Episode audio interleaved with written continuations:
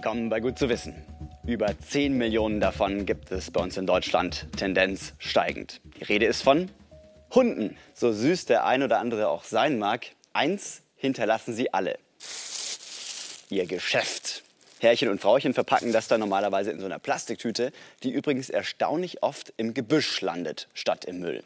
Gut für die Umwelt ist das bestimmt nicht. Überhaupt hinterlassen Hunde, genau wie wir Menschen, einen ökologischen Fußabdruck. Und den untersuchen Wissenschaftler jetzt. Wie viel klimaschädliche Gase verursachen Hunde? Kurz, wie sieht er aus, der CO2-Pfotenabdruck? Ein Leben ohne Hund ist für viele Menschen problematisch. Für die Umwelt ist es das Gegenteil. Hunde können der Umwelt Probleme machen. Aber welche? Matthias Finkbeiner von der TU Berlin wollte das wissen. Der Geoökologe hat die Ökobilanz von einem deutschen Durchschnittshund berechnet. 15 Kilo schwer, 13 Jahre Lebenserwartung. Dazu hat er das wichtigste Produkt im Leben eines Hundes unter die Lupe genommen, das Futter. Die Umweltauswirkungen hat Matthias Finkbeiner in 15 Kategorien erfasst. Zum Beispiel Klimawandel, Versauerung von Böden oder Wasserverschmutzung. Die Herstellung von Hundefutter hat in fast allen Kategorien die höchsten Werte. Einer ist besonders auffällig. Die Menge der klimaschädlichen Gase.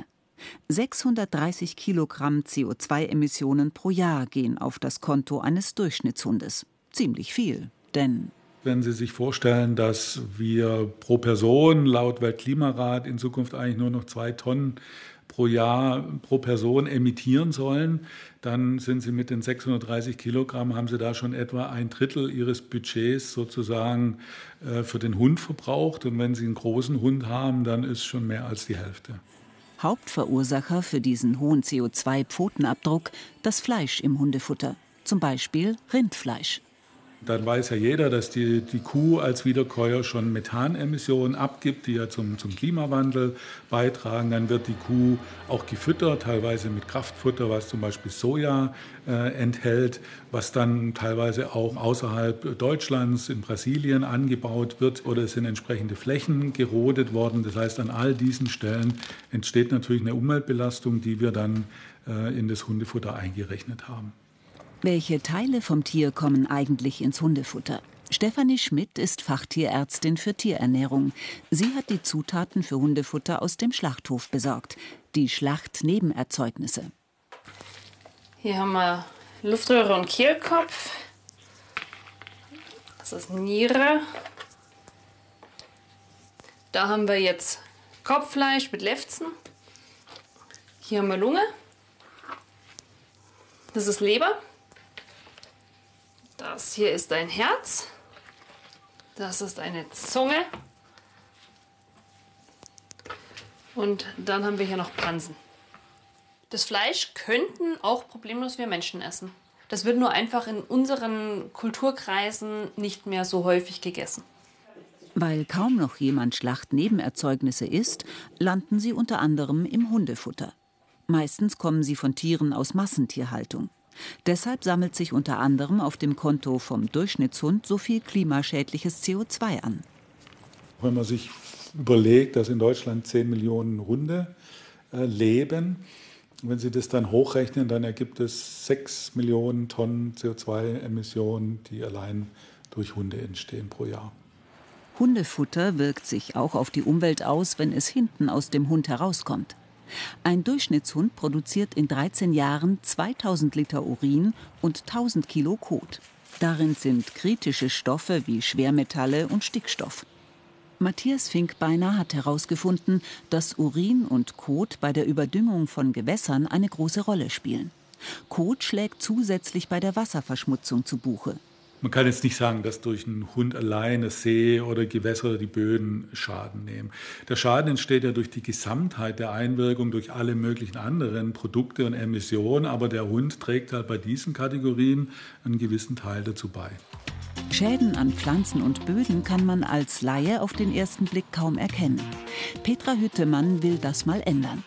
Sie ist mit ihrem Hund Anton in München unterwegs. Ich mache mir ab und zu Gedanken darüber, wie das ist mit ähm, ja, dem Ganzen, was der Anton so hinterlässt und auch die anderen Hunde hinter, hinterlassen, weil ich überhaupt keine Ahnung davon habe, was ähm, das mit den Pflanzen oder auch mit der Natur anrichtet. Der Biologe Tassilo Franke will ihr die Auswirkungen von Hundeurin zeigen, einer hochkonzentrierten Stickstofflösung. Damit kommen nicht alle Pflanzen klar. Hier, da sieht man das sehr schön. Aha. Vor allem dort also hier, das sind Brennnesseln, ja. kennt ja jeder. Und die wachsen vor allem dort, wo es sehr viel Stickstoff im Boden ist. Eben durch Tierdungen hauptsächlich und Tierurin okay. und in der Stadt eben hauptsächlich durch den Hundeurin. Das heißt, das ist ein Zeichen dafür, ne? Das ist da, ein Zeichen, wo, ja. Also da, Hunde unterwegs sind. wo diese Brennnesseln wachsen, da sind meistens viele Hunde unterwegs mhm. in der Stadt. Durch diese hohe Hundedichte fördern wir unbeabsichtigt genau diese Pflanzen. Und es führt dann dazu, dass wir eben keine artenreichen Stadtgrünanlagen haben, sondern in unseren Grünanlagen in Städten nur diese Stickstoffspezialisten zu finden sind. Dann zeigt er ihr an einer Wiese einen schrägen Randstreifen. Auch auf dem machen viele Hunde ihr Geschäft. Trotzdem wachsen dort Pflanzen, die keinen Stickstoff vertragen. Seltene Winterstilboviste, Wiesenpilze und kleines Habichtskraut. Ihre Rettung die Schräge. Dadurch fließt der Stickstoff zügig aus dem Boden ab. Deswegen haben wir hier eine signifikant höhere Artenvielfalt. Ähm, nicht nur was die Pflanzen betrifft, sondern auch im Boden selbst. Also die Mikroorganismen im Boden, die Pilze, Bakterien, Milben, Kleinstorganismen sind hier viel intakter als in ebenen Flächen. Deshalb ist es so wichtig, zumindest den Kot immer zu entsorgen. Das entlastet Böden und Gewässer, obwohl die Säckchen aus Plastik sind. Das Plastiksäckchen hat natürlich auch eine Umweltbelastung, aber die Einsparung der geregelten Entsorgung des Kots holt die auf jeden Fall wieder rein. Hundebesitzer können noch mehr für die Umwelt tun. Das Futter selber kochen und am Fleisch sparen. Zuerst sollte ein Experte oder eine Expertin die Zutaten berechnen. Denn jeder Hund braucht ein bisschen was anderes im Futter. Das Einkaufen geht dann schnell. Durchgedrehtes Fleisch. Dazu ein Speiseöl und als einfachste Variante Reisflocken und Gemüseflocken. Fürs Zubereiten von ähm, Hundefutter für fünf Tage, selbst gekocht, brauche ich ungefähr 20 Minuten. Wirklich? Fleisch mit Wasser aufsetzen. Alte Gemüsereste und Gemüseflocken sind wichtig, weil sie den Darm gesund halten. Reisflocken liefern Kohlenhydrate, die bringen Energie ins Futter. Dadurch kann man am Fleisch sparen dann kochen und alles zusammenkippen. Und die Zeit? Geschafft. 19 Minuten 27 Sekunden für fünf Portionen Hundefutter. Zum Schluss noch Mineralvitaminpulver und Öl drüber. Jetzt hat das Futter nur noch einen Fleischanteil von knapp 50 Prozent. Trotzdem kriegt Hündin Anna alle Nährstoffe, die sie braucht obwohl jetzt alle Proteine für den Hund in einer sehr guten äh, Quelle verfügbar sind, ähm, ist es eben trotzdem unterm Strich schonender für die Umwelt. Und wenn man die Qual der Wahl hat, welche Hunderasse man sich zulegt, lieber die kleinere nehmen. Kleinere Hunde machen der Umwelt weniger Probleme als große. Im Kunstunterricht in der Schule, da durften wir mal so ein Architekturmodell aus Papier basteln eine Mordsfrickelei, kann ich Ihnen sagen. Und da war mir klar, ein Architekt wird aus mir bestimmt nicht, wenn man da so feinmotorisch talentiert sein muss. Aber vielleicht gehören diese filigranen Papiermodelle schon bald der Vergangenheit an. Denn dank 3D-Druck kann heutzutage fast jeder auch solche Modelle hier zaubern. Und es kommt noch besser, denn das geht nicht nur in klein. Mit einem 3D-Drucker kann man sich sogar ein ganzes Haus rauslassen. Im bayerischen Weißendorn wird gerade ein Vier-Parteien-Wohnhaus 3D gedruckt. Nächstes Jahr soll der Neubau fertig sein und dann steht Europas größtes Haus aus dem 3D-Drucker. Noch ist so eine digitale Baustelle Pionierarbeit. Bei der Deutschlandpremiere in diesem Herbst hat ein Bauteam mit einem Roboter exakt nach Bauplan das erste Haus gebaut.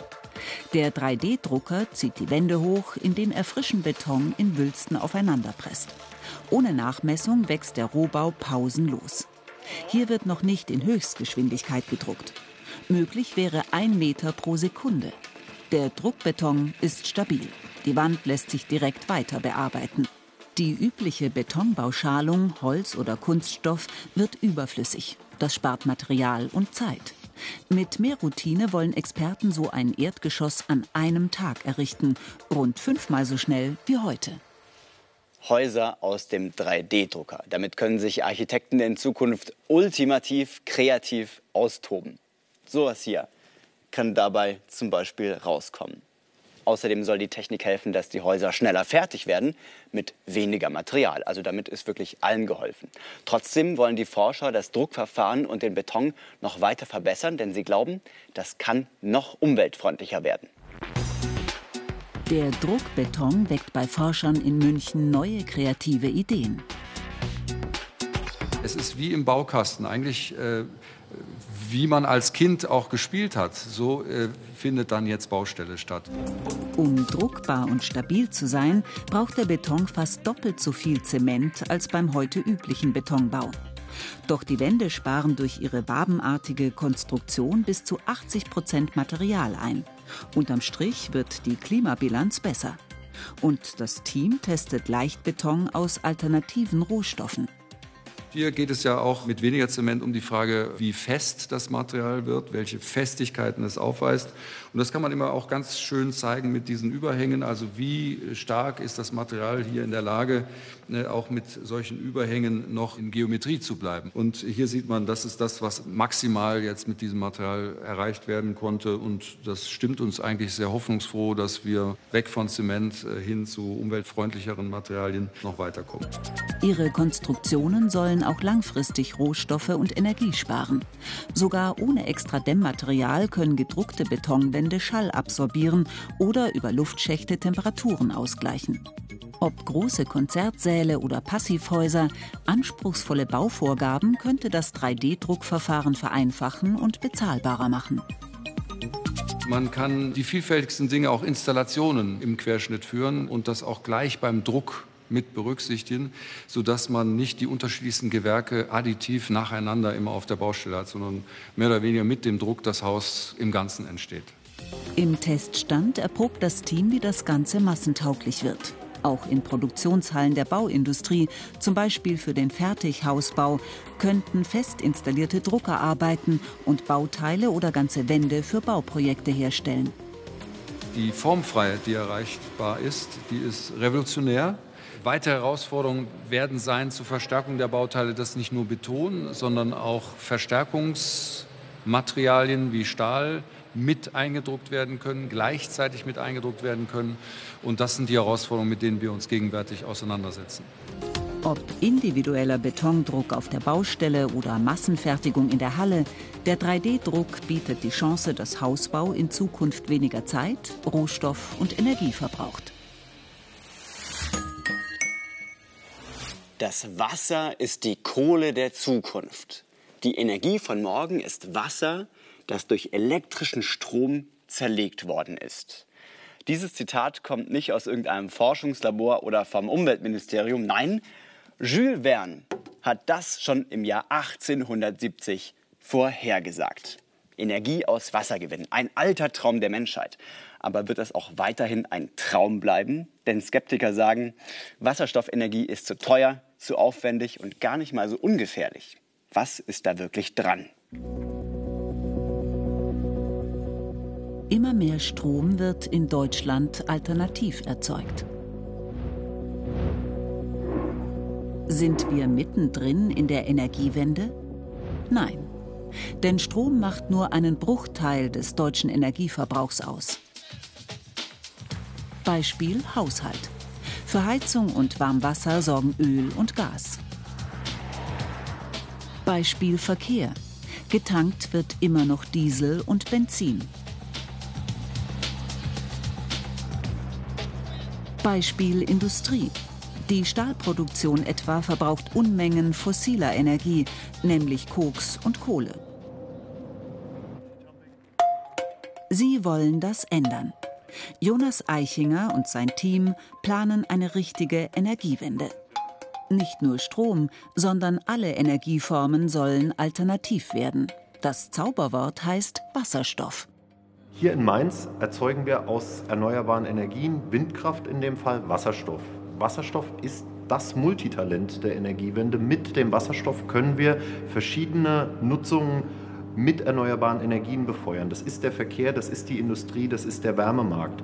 Denn die Energiewende soll nicht eine reine Stromwende bleiben, sondern wir wollen alle Bereiche der Gesellschaft dekarbonisieren und das über eine Wasserstoffwirtschaft erreichen. Und das sind die drei Schritte der Mainzer in eine Wasserstoffwirtschaft. Schritt 1. Die Erzeugung von Windstrom, grünem Strom. Damit wird Wasserstoff produziert. Das ist Schritt Nummer 2. In diesen Apparaturen wird Elektrolyse betrieben, also Wasser gespalten in seine Bestandteile Wasserstoff und Sauerstoff. Entwickelt wurde diese Form der Wasserelektrolyse in Erlangen. Kai Schulz und sein Forscherteam haben eine Erfindung gemacht. Diese Membran. Eine dünne Trennschicht genau in der Mitte einer Elektrolyseeinheit.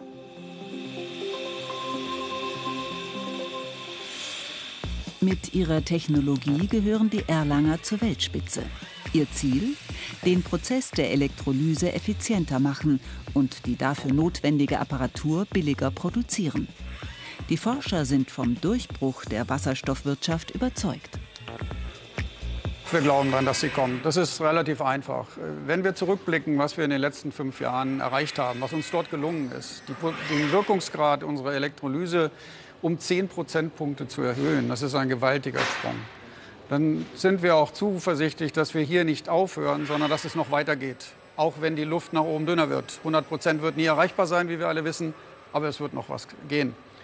Und dann sind wir zuversichtlich, dass wir mit der Elektrolyse etwas haben, wo wir die heutigen fossilen Energieträger und Systeme durch die Wasserstoffelektrolyse kostenneutral ersetzen. Der dritte Schritt der Wasserstoffwirtschaft, das Gas zu den Verbrauchern bringen. Schließlich gibt es noch kein Wasserstoffnetz, so wie es heute ein Strom- oder Erdgasnetz gibt. Die Mainzer testen verschiedene Möglichkeiten. Eine Weltneuheit. Sie leiten in das normale Gasnetz rund 10% Wasserstoff ein. Damit wird ein ganzer Stadtteil versorgt. In Mainz-Ebersheim bestreitet Stefan Barhusen den kompletten Wärmehaushalt seines Hauses mit diesem Mischgas. Wie alle anderen Bewohner des Stadtteils, die ans Gasnetz angeschlossen sind. Er tut das seit Jahren, ohne es zu wissen. Erst durch den Besuch des Kamerateams erfährt er von seiner Pioniertätigkeit. Ja, als mit einer Gastherme unter dem Dach und ähm ja, schon relativ lange, aber gemerkt haben wir gar nichts. Wundert mich, dass man das nicht aus der Presse erfährt. Ähm, äh, Finde ich sehr gut, weil man ja die Umwelt ein bisschen schützt. Ne? Also sollte man, die Leute sollten das wissen, dass das äh, mit, mit Wasserstoff zugeführt wird. Die Umstellung haben Sie gar nicht gemerkt? Die haben wir überhaupt nicht gemerkt, gar nichts. Finde ich positiv. Und wenn man das nicht merkt, ist ja gut, äh, aber man soll es den Leuten vielleicht doch schon mal sagen. Vielleicht hatte er das Schreiben der Stadtwerke übersehen? Für den Verkehr testen die Mainzer eine andere Art der Versorgung. Ein Tanklastzug wird mit Wasserstoff befüllt. Täglich versorgt er Tankstellen im Umkreis.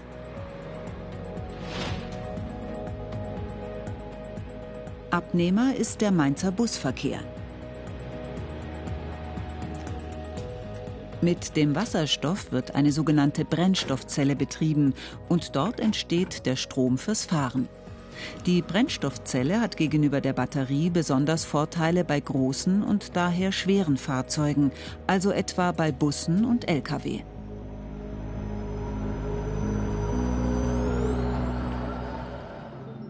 Der dritte Abnehmer, die Industrie.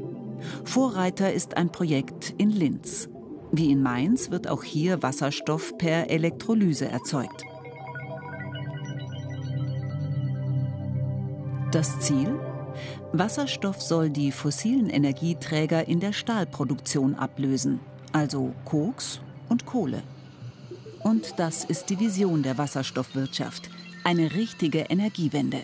Haushalte, Verkehr und Industrie, alle emissionslos, dank Wasserstoff. Klingt toll, oder? Also ich persönlich finde die Idee, Wasserstoff als Energieträger zu nutzen, ziemlich genial. Man verbrennt ein Gas, gewinnt Energie und übrig bleibt Wasser. Kein CO2, keine Stickoxide, kein Ruß, einfach nur Wasser. Aber Skeptiker sagen, so ganz ohne ist das nicht. Verglichen mit Erdgas zum Beispiel ist Wasserstoff ein sehr flüchtiges Gas. Es ist sehr leicht brennbar und wenn man nicht höllisch aufpasst, kann einem das auch ganz schön um die Ohren fliegen. Die Lehrerin Anita Fischer bei einem Versuch am Erdinger Anne-Frank-Gymnasium. 10. Klasse Chemie. Thema: die Wasserstoffwirtschaft. Genauer die Elektrolyse, die Spaltung von Wasser in Wasserstoff und Sauerstoff. Hier steigen die beiden Gase auf.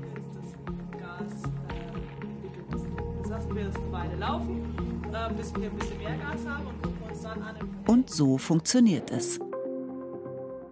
An zwei Elektroden, eingetaucht in eine wässrige Flüssigkeit, wird eine elektrische Spannung angelegt. Links werden Elektronen abgegeben, aus den Wassermolekülen wird Wasserstoff frei. Negativ geladene Ionen geben auf der anderen Seite ihre Elektronen ab. Sauerstoff wird frei. Der Stromkreis wird geschlossen, indem von einer Seite zur anderen Protonen wandern. Aus Wasser werden die Gase Wasserstoff und Sauerstoff. In einen Ballon gefüllt zeigen die beiden Gase, wie gefährlich sie sein können.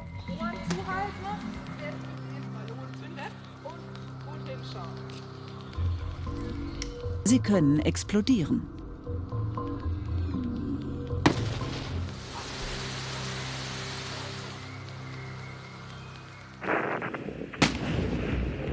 So wie bei der Challenger-Katastrophe im Jahr 1986. Sieben Astronauten sterben. So wie im Jahr 2011. Kernkraftwerk Fukushima. Ganze Reaktorblöcke explodieren. Das Gas Wasserstoff scheint sehr gefährlich zu sein. Der Umgang mit Wasserstoff im Test bei Bitterfeld-Wolfen in Sachsen-Anhalt. Bau der Anlagen 2018. Jetzt wird geforscht. Hier fließt Wasserstoff, flüchtig, entflammbar, explosiv. Kann man mit einem solchen Gas eine neue Energiewirtschaft aufbauen? Die äh, große Herausforderung für uns ist hier, dass wir das zukünftige Gasverteilnetz für grünen Wasserstoff hier erforschen und erproben. Und dieses Gasverteilnetz, das muss sicher sein und es muss ganz zuverlässig diese nachhaltige Energie zu uns allen nach Hause transportieren. Der sichere Transport von Wasserstoff. Zunächst sieht es schlecht aus. Erdarbeiten auf dem Forschungsgelände.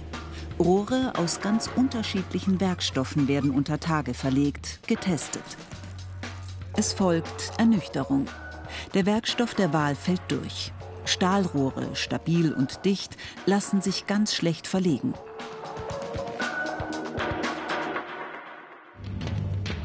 Aber ohne sichere Rohre keine Wasserstoffwirtschaft. Es beginnt die Suche nach einem anderen Material.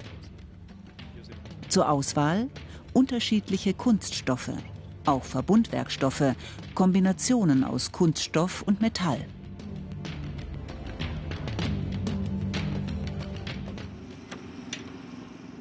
Gesucht wird die eierlegende Wollmilchsau.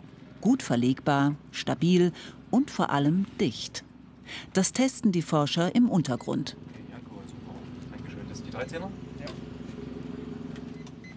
Gelb das Rohr, grün eine Art Manschette. Sie fängt entweichendes Gas auf und misst die Menge. Endlich die Lösung. Wir verlieren also in jedem Falle grundsätzlich bei normalen Kunststoffrohrleitungen nur ganz wenig Moleküle. Für eine Standard-Kunststoffrohrleitung wäre es tatsächlich so, dass wir mehr Wasserstoffmoleküle verlieren würden als für Erdgas.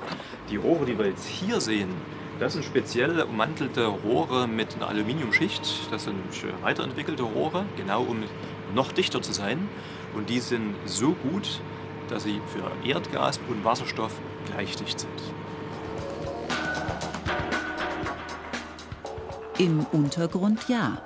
Aber halten sie auch im Freien dicht? Dafür werden die Rohre dem Wetter ausgesetzt. Nur wenn sie auch diesen Test überstehen, taugen sie für ein Wasserstoffverteilernetz. Für uns ist diese Konstellation hier, das Rohr also nicht in der Erde, sondern draußen unter Sonneneinstrahlung, hoher Temperatur, ein echter Stresstest für das Material. Das heißt, wenn es unter diesen Bedingungen funktioniert, dann funktioniert es auch ähm, im Rohrgraben erdgedeckt im Sand. Und ähm, die sehr gute Nachricht für uns ist hier, dass selbst bei ganz hohen Temperaturen, die wir im Sommer hier durchaus haben können, also Rohrtemperatur bis zu 70 Grad, dass selbst unter diesen erschwerten Bedingungen das Rohr super dicht ist und wir keine Moleküle einfangen können, die das Rohr verlassen haben. Den Wasserstoff gefahrlos zu transportieren, das geht also. Aber wenn doch mal etwas passiert und Wasserstoff entweicht? Hierfür haben die Forscher eine Art Geruchsalarm entwickelt. Sie reichern das Gas mit einer extrem stinkenden Flüssigkeit an. Entweicht Gas, riecht man das. Die Praktikantin Christina Weidel testet eine Geruchsprobe zum ersten Mal. Wichtig auch der Übergang vom Netz zum Endverbraucher. Dort wird dann diese Apparatur stehen. Eine Brennstoffzelle sorgt für Strom und Wärme. Neu und daher im Test der Dauerbetrieb in Haushalten. Das Prinzip dagegen ist fast 200 Jahre alt.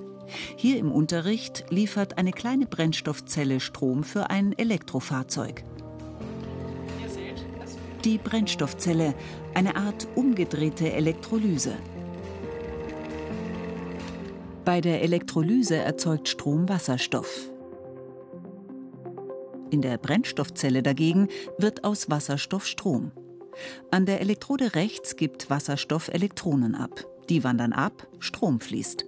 Auf der anderen Seite nimmt Sauerstoff diese Elektronen auf. Der Stromkreis ist geschlossen. Das Endprodukt Wasser. Ich möchte euch jetzt hier mit diesem Experiment etwas zeigen, wenn wir hier Wasserstoff in einen Ballon einfüllen. Die Forschung in Bitterfeld und auch der Chemieunterricht beweisen, Wasserstoff ist richtig behandelt ungefährlich. In diesem Ballon ist reiner Wasserstoff. Er macht genau das, was man von einem guten Energieträger erwartet. Er explodiert nicht, sondern brennt und erzeugt Wärme. Wir können Wasserstoff also in den Griff kriegen. Jules Verne's alter Traum von Energie aus Wasser muss keine Utopie mehr bleiben. Nur, um Wasserstoff wirklich umweltfreundlich herzustellen, brauchen wir natürlich auch Strom aus erneuerbaren Energien. Und so viel grünen Strom haben wir in Deutschland gar nicht. Für das Auto der Zukunft müssten wir also Wasserstoff importieren, so wie heute Erdöl. Hier dürfen wir also noch auf neue Lösungen gespannt sein. Mehr zum Thema Wasserstoff gibt es übrigens im BR-Podcast IQ, Wissenschaft und Forschung. Der sei Ihnen an dieser Stelle sehr empfohlen. Und wir sehen uns dann hoffentlich wieder nächste Woche. Bleiben Sie neugierig.